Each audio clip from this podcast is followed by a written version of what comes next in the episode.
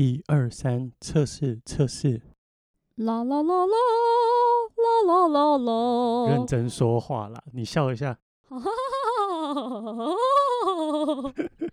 你确定要让大家听到你搞笑的一面哦？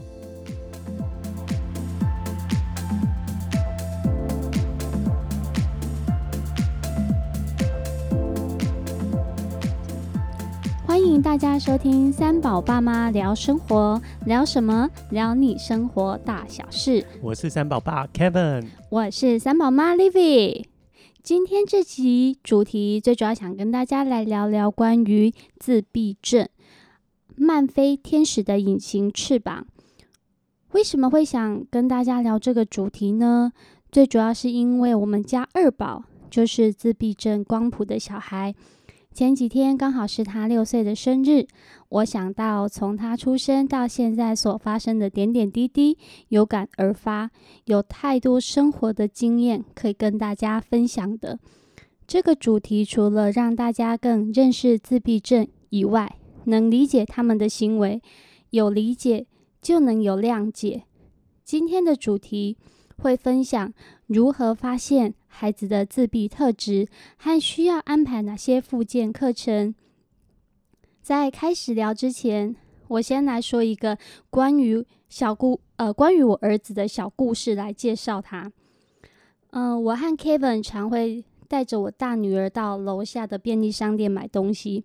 有一天呐，店员看到我们就问我们说：“诶，我常常看到你们来买东西，耶，你们只有这个小孩吗？”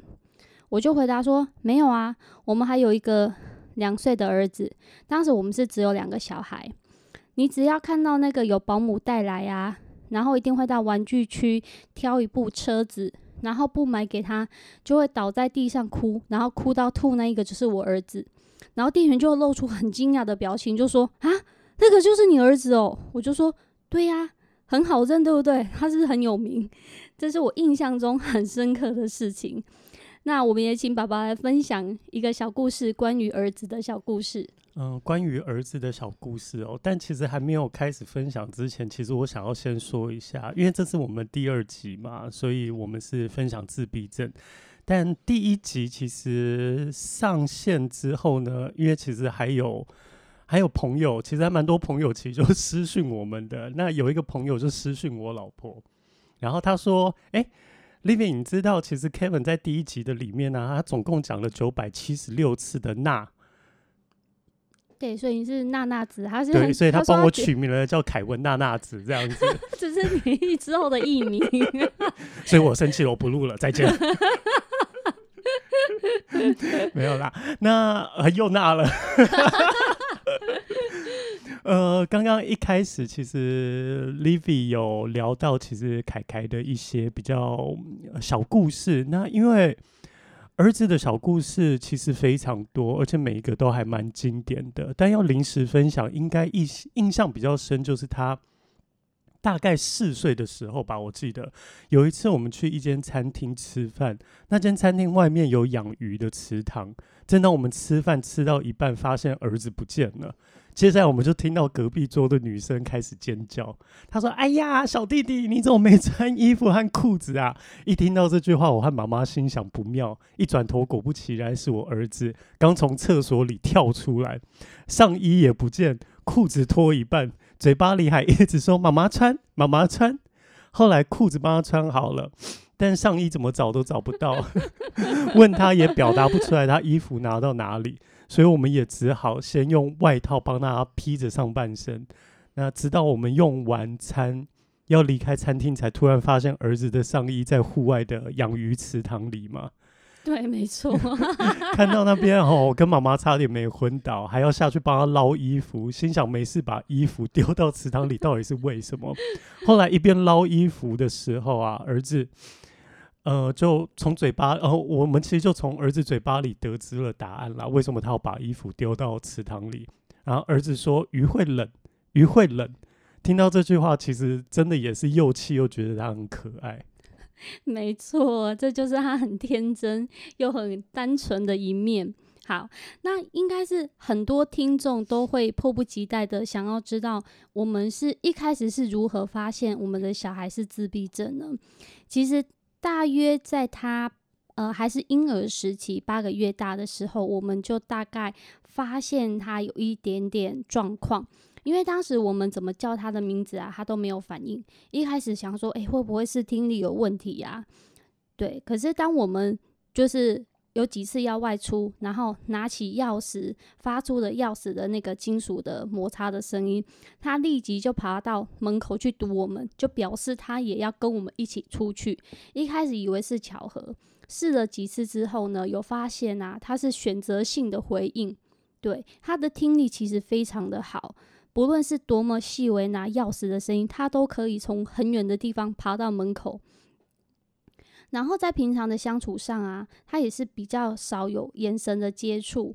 那甚至有朋友来家里面，他就会显得比较回避，或者是不知道该如何做出一些回应这样子。我们在一开始的发现，除了这一些以外，爸爸还有记得有哪一些呢？其实有些父母会。比较不愿意正面去看待孩子是自闭症的状况啦。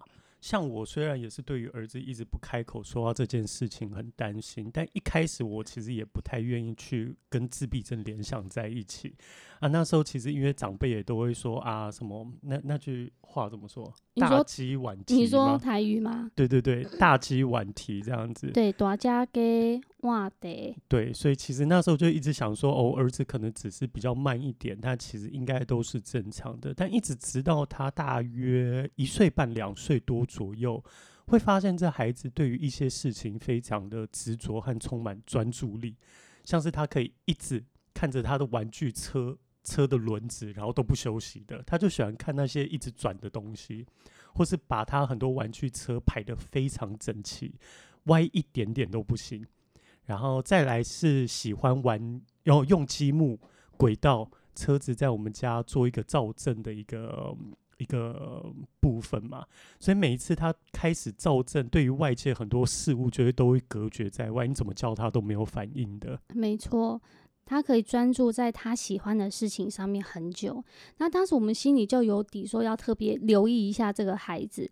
那又经历一些事情，就更加证实我的想法。像刚刚爸爸有提到的，他有一些固着式的行为，然后只对特定的的的东西有兴趣，比如说车子，对，然后轮子，喜欢看轮子转，然后他也会推动车子，然后趴在地上看轮子转，就可以这样子。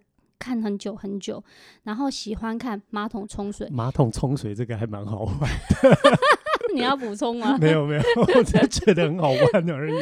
你还记不记得他都把史蒂奇还有其他一些娃娃丢到水桶里面，然后就冲水。他就喜欢看那个圆形的漩涡嘛，冲水的那个圆形的漩涡，然后看着娃娃被漩涡冲走。所以当时还造成很多次的那个马桶阻塞，然后娃娃被卡住，我们还要去把娃娃救出来，这样子。对。然后，比如说他走在路上啊，他一定要只能走在线直线上面，对，就是这一些比较固着的行为。然后重点是他很少很少开口说话，就连到了三岁，连爸爸妈妈都不会叫。那他身边的朋友。就是也会一直跟我们说啊，男生都会比较慢啊，他们的小孩也是两三岁以后才开口说话。那其实我们心里也有底，我们其实也是有一个界限，就是说哦，他到了几岁，如果真的还是都不开口说话，在自然的的方式的情况下，他都不开口说话，我们我们必须要带他可能去就诊这样子，所以我们就这样子撑到了三岁。那以下我会开始分享到我们就是在复健的这些历程。那像小朋友啊，就是一开始我们发现小朋友状况的时候，一定会先往儿科的门诊。好，你可以先带带小朋友去儿科的门诊，先先去评估，然后或者是复健科门诊，也是也是一个可以评估的一个。一个门诊的科别，好，我先讲到我们总共经历了三家的那个三间的复健复健科这样子。第一间是在私立医院，然后复健的项目就是职能、物理跟语言。然后当时因为他三岁嘛，然后他遇到一个就是一个一个老师还蛮强硬的。然后我们每次去上课的时候，家长都只能被排除在外面。可是对于就是呃他们有自闭特质的小朋友来说，他们不熟悉的环境，他们处在于一个不熟悉的环境，其实会让他的焦虑的程度会加深。所以他每次进去这个治疗间里面，他会在里面真的是哭到声嘶力竭。我跟爸爸其实，在门口其实都会听到，真的就是就是觉得心都碎了这样子。对，那这个部分可以再请爸爸再多做一些补充。嗯，其实。我觉得，如果遇到真的不适合的，真的也就不要勉强啦。那对于这一间呢，其实我印象很深，当然也很心疼。从一进去，儿子其实就开始哭了快一个小时。我和妈妈在外面也是听到凯凯的哭声，哦，真的也是很心疼。也没有听到呃，复健师其实在里面有任何互动的声音。后来课堂结束后，想要了解一下，问复健师课程的过程如何。没想到复健师就回我们说：“哎，今天就是要让他习惯这个环境，所以我就在旁边做自己的事情，就让凯凯在旁边哭而已。”当下我就问老师说：“如果哦，所以下一次就会开始正式的一些课程或是互动吗？你还记得老师回我们什么吗？”我记得啊。呃，老师说要看状况，如果下次他还要没办法适应，就还要让他一直哭，哭到习惯彼此为止。嗯，我当下心想，这这其实不是我们想要的方式，所以很果决的就决定不要再去这一间。我们那时候其实也是有撑了一段时间，就是撑了几个礼拜。对我记得好像快快一个月，是在三个礼拜左右。但是真的是这三个礼拜，真的每一堂复健课都是在外面，然后听着儿子哭到一个声嘶力竭。我们其实在外面真的是心都碎了，但是我们也想说。我们是不是应该要让他熟悉一个陌生的环境，然后慢慢的一定会越来越好？我们其实当时是是抱着这样子的心态，但是真的已经到第三个礼拜，我们其实也撑不住。那凯凯也知道说他到就是到这家医院，他就是要进去复呃那个复健的那个诊间，整间他就会在外面，其实就开始拖着我们不不愿意进去，也蛮抗拒的，很抗拒。对，所以我们后来就决定算了，真的不适合的就不要勉强，所以又帮他再找了另外一间。那我们在第二间的私立医院啊，复健的项目也是职能、物理还有语言治疗这三项。那他其实，在第二间啊，老师会比较跟他有多一点的互动，那他总算是比较不再排斥了。对，刚开始还是有点不太习惯，然后但是他渐渐其实就越来越好。那在我们在这家医院其实复健了一年，然后频率的话是一周三次。那他通常是挂一次号，就是挂他复健科门诊，挂一次号就可以安排呃六堂的复健的课程。这六六堂复健课程都包含，比如说职能、物理跟语言，你就老师会帮你排好这样子。那一刚开始的引导说话确实是比较比较困难。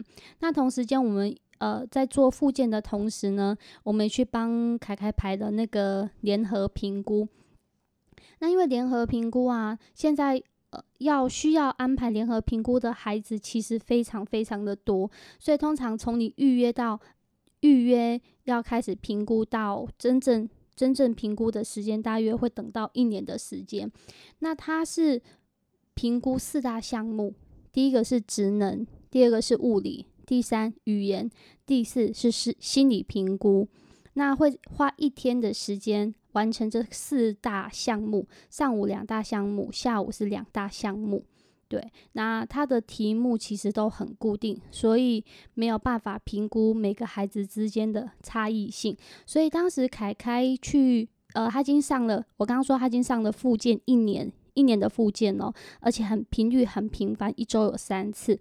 那当时他的实际年龄已经在四岁，但是他做出来的联合评估啊，他的能力值却只有两岁。好，我们接下来就请爸爸再补充补充一些。对于评估这件事情，我建议啦，其实我们都还是会找两到三间不同音乐呃医院做评估比较好，因为我们找的第一间大医院的评估过程，我们就觉得很不好。当然，我相信医院对于这方面的评估都会有一定的 SOP，但很多时候我觉得还是要视孩子的状况而有所弹性和调整。记得第一次带凯凯去评估，评估师也是做了蛮多的测验和一些指令。但也都很匆匆的带过。我印象是这样子。没错。呃，例如他会叫我儿子跳到软垫上面，然后第一次我儿子不跳，然后叫第二次我儿子也不跳，然后评估师就直接写下说：“哎，凯凯双脚没力。”我在旁边想说，怎么可能？我儿子在家跟头猛兽没两样，在家跳上跳下也没看他腿软过。我就在旁边跟凯凯说：“凯凯跳。”然后我其实记得一说完，凯凯其实就跳到软垫上了嘛。所以有时候不是凯凯不会做，而是他无法理解你的问法，或者是你想要表达的词义，所以他无法听懂指令。但评估师就这样一项一项的草草带过，最后评估结果就是我儿子是中度智能不足。其实自己儿子能力到哪里，我自己都知道，所以我记得那时候我非常的不服气，气到我记得我气了蛮多天的，然后又立即帮凯凯安排其他的地方做评估，所以最后在其他地方的评估跟这一间的报告其实有天壤之别。所以千万千万不要因为一间医院的评估就来决定孩子的未来。没错，因为那时候就是我记得医院那时候他评估完，因为这个评估完的所有的报告，这四大项的报告大概一个月左右，我们才拿得到这所有的的那个评估报告。那那时候我看到他的最后的诊断是说。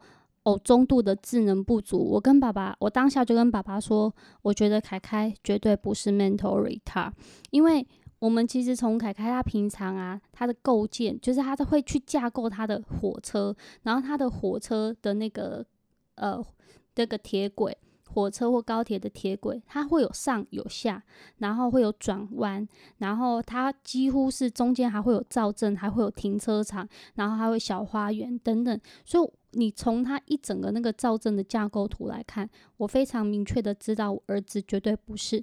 但是我相信有一些父母啊，他们如果接收到医院告诉你哦，你的孩子就是智能不足，我相信他们应该就会接受，就就接受了孩子就是智能不足的这这这个这个真相。但是实际上真的是这样吗？所以就像刚刚爸爸说的，建议不要一间就来决定孩子。就是就是属于这一个光谱里面，而是你真的要去多方面的去评估自己孩子真正的呃所有的能力这样子。嗯，没错，因为其实我觉得有时候往往呃有些父母会因为这样子的一个评估而去。定义了自己的孩子吧，有些可能其实会更加努力的帮他做复健，但有一些有可能其实就就此放弃了他自己的孩子都有可能。没错，好，然后接下来呢，我们就到了第三间，它也是一个，它就不是医院，它是一个私人的一个特殊教育的机构，那它就是完全没有健保，它是需要自费的。那这也是就是我跟。我们大家去带孩子去复健的过程中，因为我一定会跟一些呃家长，就是一些家长会聊天嘛，那他们我们其实会互相的分享，就是诶，我们带孩子有去哪些地方啊？就是学习啊，或者是会有一些资源啊，小朋友都可以去上课这样子。那这个私人的特殊教育机构呢，也是那边就是有一个妈妈，就是跟我分享的。那我就打电话去预约，那通常大概一到两周就可以安排到评估，所以其实非常有效率。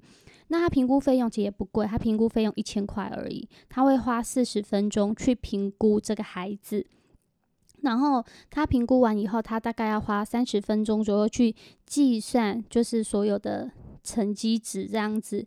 那他结果报告书。大概就是三十分钟以后，他就可以告诉你孩子的状况这样子。那他的结果报告的结论，就是在各项的评估上面，就是他的能力值，凯凯的能力值差不多，就是跟联合评估差不多，就是介于两岁到两岁半。对，但是他他也跟我说，他觉得凯凯绝对不是智能不足的孩子。对，然后。我那时候也觉得，对，这他想的跟我是想的是一样的。凯凯绝对不是。那但但是他的，我会觉得他们非常有效率，因为他只要一到两周就可以排安排到，而且他只要花四十分钟就可以评估出在医院，在公立医院啊花了一整天的时间的能各项的能力值的的结果，所以我觉得其实蛮有效率的。那一周以后就可以安排到课程。那课程的费用呢？我大概简单的说一下，它我分为大约是一千六、八百跟四百。一千六是一对一，老师一对一教学，然后二对一就是八百块。那如果是四对一，就四个学生对一个老师。这样的一堂课就是四百块，四百多，反正就是差不多是这个这个费用这样子。那主任他在帮你评估孩子的这些状况之后呢，他就会告诉你，嗯，孩子他可能需要，比如说一对几的教学，那一个礼拜大概要上几堂课，对的，主任就会帮你安排这样子。那我跟爸爸也想说，我们都已经在医院那么频繁的复健，复健一年了。那我们先也试试看，我如果可以的话，就是就让凯凯可以继续在这这个地方上课。如果有成效的话，当然就让他继续在这里上课。那因为其实一开始一开始要让孩子开口说话这件事情，真的真的非常的困难。但是只要他愿意开口说话，他就会越来越好。那我们其实跟爸爸在第一个月就很有感觉。凯凯开始渐渐开口说话了，而且他开始会有一点点要表达他的情绪了。然后我们在这个机构里面呢，他每半年会帮孩子做一次的评估。那他每半年做一次的评估呢，就不用不用再有费用。那我们其实也看到凯凯的能力也越来越好。那主演说，诶，他有信心让他在各项能力能够追得上同年龄的小孩，而且。不只是追上，还可以让他超越。那因为我其实有跟主任说，那为什么之前在在医院的联合评估会说他是智能不足？那主任其实说那个题目吼都是固定的。那像凯凯他是没有办法分辨，很多自闭症小孩也都是这样，他没有办法分分辨你我他，所以当那个题目在说。他喜欢吃香蕉，或是你喜欢什么？就是他是完全没有办法分辨那个能力，所以他就会乱回答。那他乱回答就会导致他整体的分呃分数跟成绩其实就会比较低，这样子。对。那关于我们第三间呃的这个机构，爸爸还有要补充什么的吗？其实这一间印象非常深。其实之前在其他。间医院做复健大约快一年多的时间都没有什么太多的进步。没错，我那时候每周三天送凯凯去医院复健的路上啊，我印象其实我都会试着在车上一边开车一边跟凯凯说话聊天，当然都是我自己在自言自语比较多。我都会试着引导他说爱爸爸、爱妈妈、爱姐姐，然后看到红灯、绿灯、车车。就想要引导他做一些简单的词汇，但一年下来始终真的都不见他开口。那时候记得有一次在医院门口啊，我在车上抱着我儿子，然后跟我儿子说要加油哦，爸爸也会跟着你一起加油的。爸爸知道凯凯很棒。说着说着，其实我我其实那时候有哭了。最后真的是因为在这一间私人的教育机构，短短不到一个月。然后他真的非呃，其实那时候有吓到我，他非常突然的开开始说话，没错，而且都是以前我们试着教他的一些词汇和单字，所以那时候才发现，原来凯凯其实都有在听，他只是没有办法开口说话跟表达而已。没错，那因为其实同时间，凯凯那时候三岁开始呃做一些复健治疗的同时，我们其实也是。就让他就是进到就是幼儿园的生活，想说他是不是刺激太少了，所以才不会说话。所以想说借由这样子校园的生活，让同学呃跟同学的一些互动，如果增加的话，会不会去增加他说话的动机？那其实当时好险，就是我的幼儿园。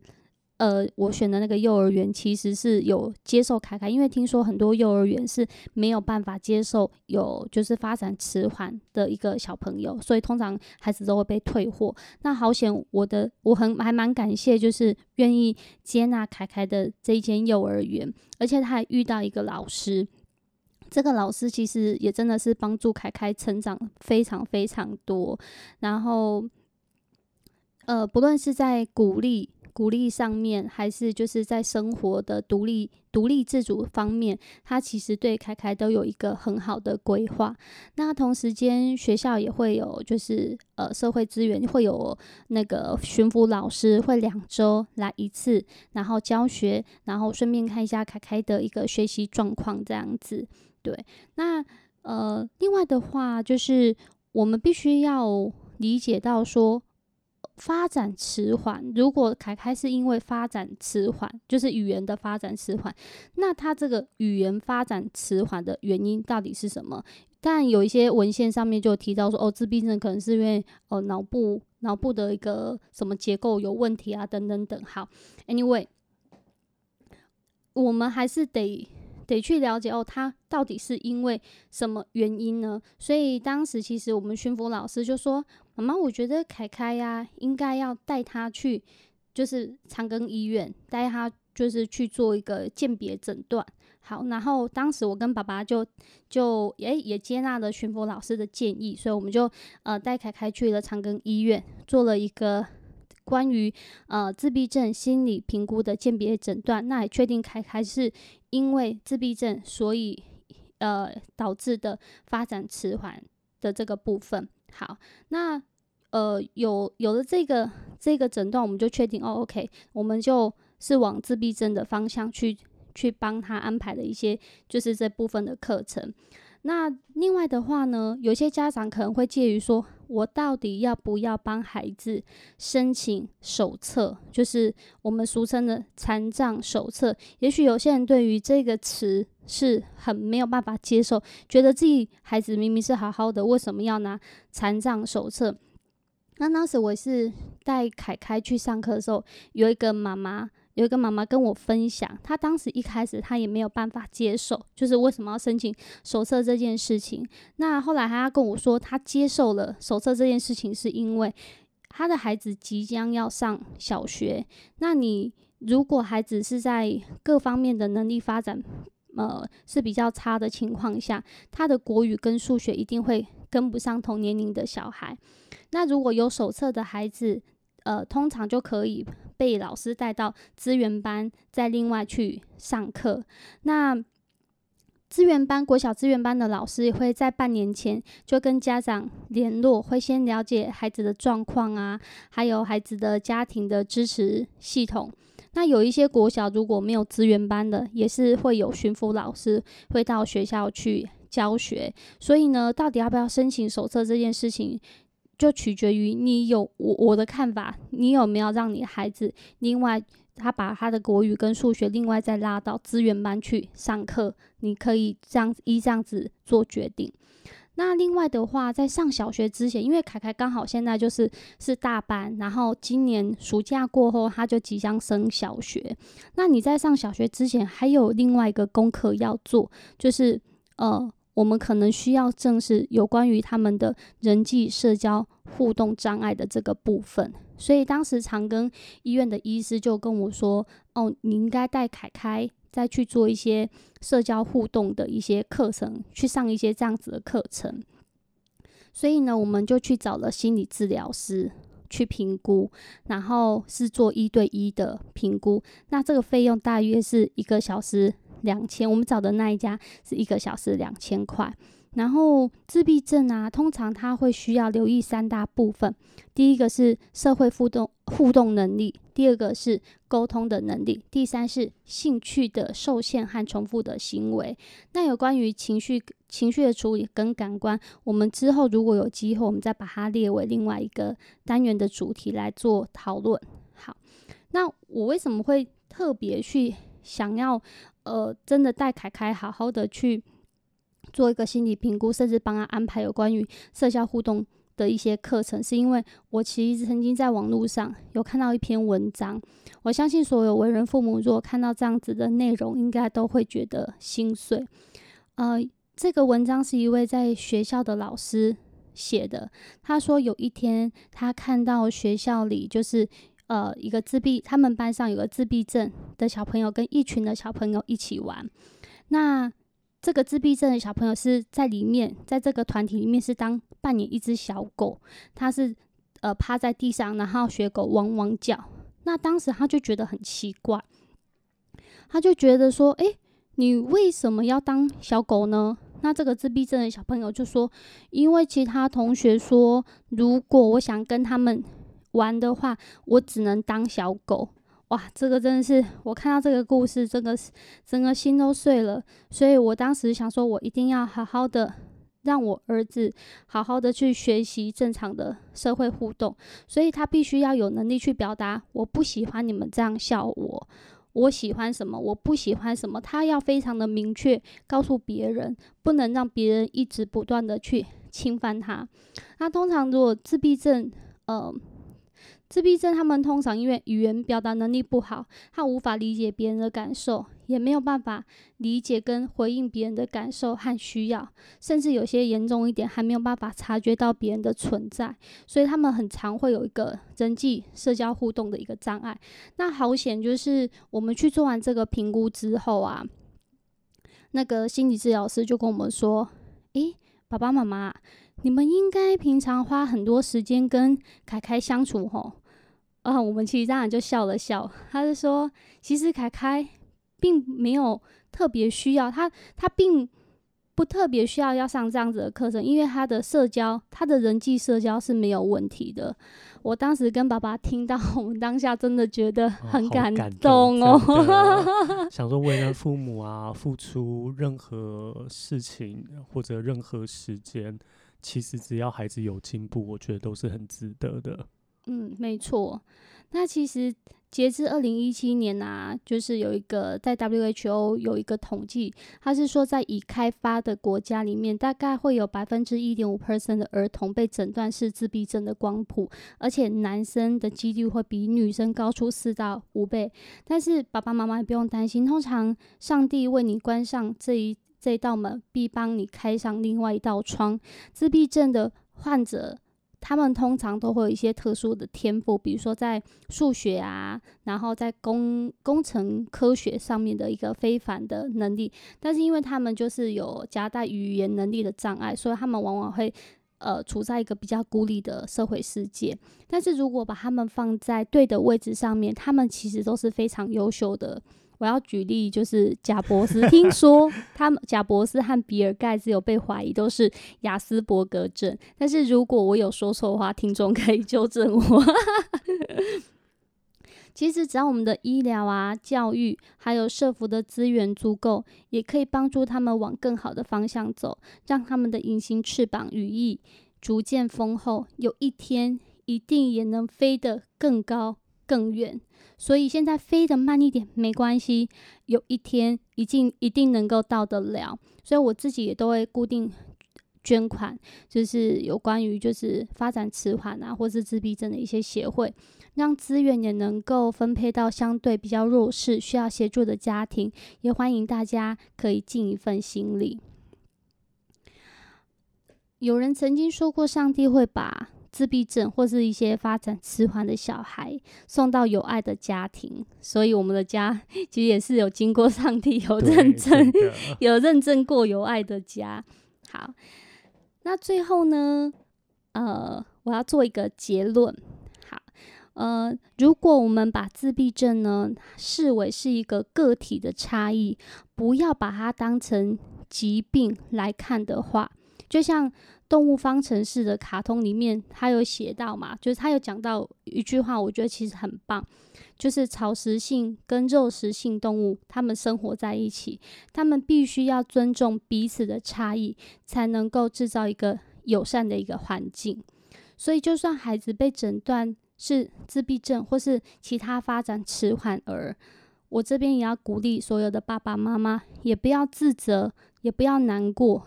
有许多资源都可以帮助孩子，我们要尽其所能的去帮助他们。在自闭儿的世界里，理解就是最好的陪伴。没错。那刚刚其实 Livy 最后其实有跟大家分享了一些，其实他们的语义啊，虽然飞的其实慢了一点。但有家人的陪伴，一定有一天会到得了的。所以我觉得，其实我们真的大家就是时时刻刻其实可以多陪伴自己的孩子。那其实也把这个爱，其实也分享，或者这个经验，其实也可以分享给大家，这样子。嗯，对。那接下来是因为你刚刚有提到《动物方程式》这卡通嘛？因为其实在我们家已经看过无数次了，因为孩子 都还蛮爱看的。对。所以其实自闭症只需视为个体的差异，不应该是当成是一个疾病的。那我觉得，其实我们就是要尊重彼此的差异以及友善，好好的去引导我们的孩子，这样子。没错，没错。对。所以最后呢，其实还是很感谢大家今天的收听。那今天跟大家分享的内容，希望也可以给大家一些些帮助。那如果你身边也有这方面的一些，可能就是家庭结构是有自闭症小孩的，或者是发展迟缓的小孩，也欢迎其实可以分享今天的内容给他们听听看，那也可以给他们一些些的资源以及帮助。那今天非常感谢大家，那我们希望呃在下次其实我们还可以分享更多有关于自闭症的一些些内容，然后其他的一些资源，其实再跟大家做一些分享。你知道我现在最想做什么吗？嗯，做什么呢？我想要好好的去抱一下我儿子。有有有有，等下录完就可以去抱了。好，谢谢大家，我是三宝爸 Kevin，我是三宝妈 Livy，祝福大家平安喜乐，恩典满满，谢谢。